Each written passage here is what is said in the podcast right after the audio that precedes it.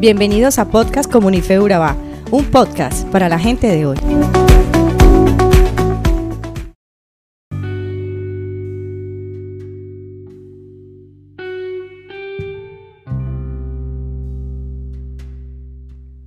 ¿Qué se te viene a la mente cuando te digo vida plena? ¿Qué es para ti tener una vida plena? Muchos lo asociaremos con sanidad física, sanidad mental, no tener ningún dolor, eh, tener comodidades, tranquilidad económica, pero la realidad es que la vida no es así. La realidad es que en el mundo tendremos aflicciones.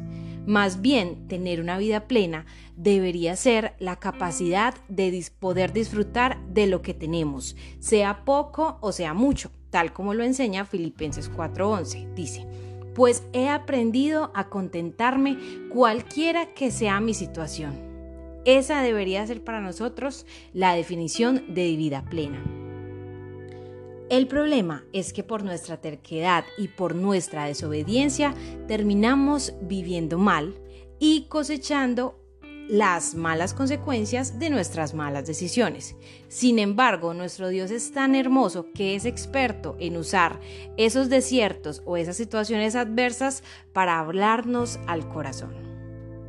Es esta una de las razones por la que decimos que nuestro Dios es inmanente, es decir, que se encuentra presente y activo en su creación no es un Dios ajeno o desinteresado de su creación. Por el contrario, nuestro Dios siempre está buscando la forma de acercarnos a Él. De hecho, en este capítulo Juan se encontraba en el desierto. Él estaba en un desierto físico lleno de arena, con inclemente sol y por lo tanto con muchas incomodidades. Tal vez nuestro desierto no tiene que ver con arena, pero sí con muchos problemas de diferentes índole. Lo importante es que en ese problema Él quiere hablarnos, así que no desperdicies el problema que Dios quiere utilizar para hablarte a tu corazón. Antes de continuar con este episodio, recuerda leer en casa el capítulo 3 del el libro de Lucas. Te aseguro que toda esta enseñanza tendrá mucho más sentido. En el capítulo 7, Juan le hace un fuerte llamado a la gente a arrepentirse de sus pecados y a producir en su vida frutos que demuestren que habían establecido una relación con Dios.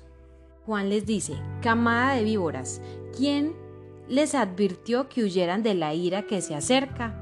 Demuestren con su forma de vivir que se han arrepentido de sus pecados y han vuelto a Dios. No se digan simplemente el uno al otro, estamos a salvo porque somos descendientes de Abraham. Eso no significa nada, porque les digo que Dios puede crear hijos de Abraham de estas piedras.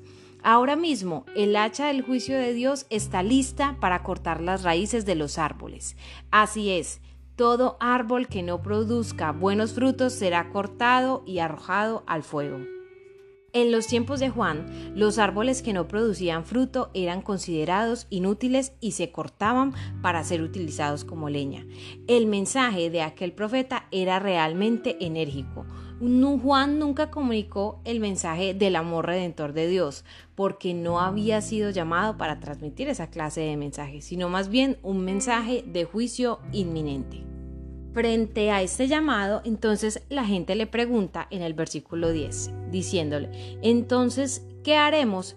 Respondiendo les decía, el que tiene dos túnicas, dé al que no tiene, y el que tiene de comer, al, haga lo mismo. Juan les estaba diciendo a los israelitas con un lenguaje comprensible y sencillo, que estaban viviendo para sí mismos, sin intentar compartir lo que tenían con los necesitados. Continuamos leyendo el versículo 12 y 13. Vinieron también unos publicanos para ser bautizados y le dijeron, Maestro, ¿qué haremos? Él les dijo, no exijáis más de lo que os está ordenado. Los publicanos eran los recaudadores de impuestos, muy conocidos por su codicia. Sin embargo, se dirigieron a Juan y le preguntaron, ¿qué haremos? También y en su momento se dirigían al Señor. Leamos ahora el capítulo 14. También le preguntaron unos soldados diciendo, ¿y nosotros qué haremos? A lo que él le respondió, no hagáis extorsión a nadie, ni calumnéis, y contentaos con vuestro salario. El mensaje que Juan transmitió a aquellas personas de diferentes clases y de diferentes condiciones sociales fue práctico. Cada persona, no importando su preparación, profesión u ocupación, debe revelar su fe y su carácter por la manera en cómo se comporta y se desempeña en su profesión o en su vida diaria. Como bien dijera el Señor a sus discípulos, por sus frutos los conoceréis. Si ahora te estás preguntando lo mismo que se había preguntado el pueblo y ahora, ¿qué debo hacer? La respuesta sería muy clara. La respuesta sería que tus acciones revelen el carácter y el amor de Dios.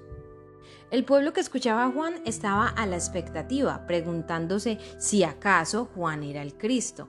Recordemos que antes de que naciera Jesús habían pasado 400 años en los cuales no hubo palabra profética, y aunque Israel no era obediente a Dios, se encontraba a la expectativa y a la espera de la venida del Mesías.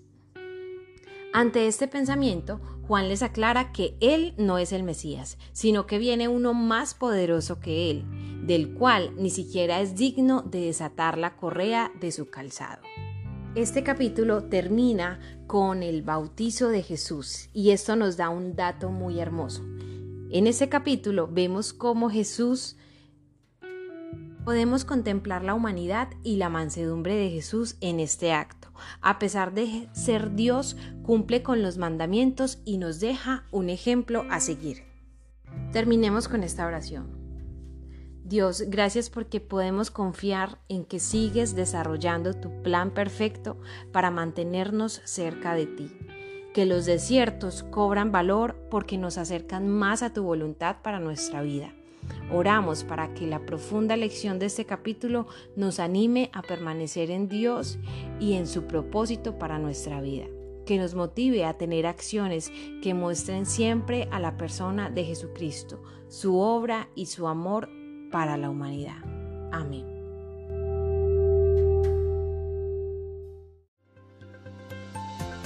Somos Comunife Urabá, un lugar para la gente de hoy. Síguenos en redes sociales como Comunife Urabá y en la web www.comunifeurabá.com. Allí encontrarás todo un contenido digital reservado de parte de Dios para ti. Nuestras reuniones miércoles 7 y 30 pm, toda una experiencia de oración y domingos 9 y 30 am destacamos la importancia de Dios en nuestra vida al compartir en familia. Te esperamos.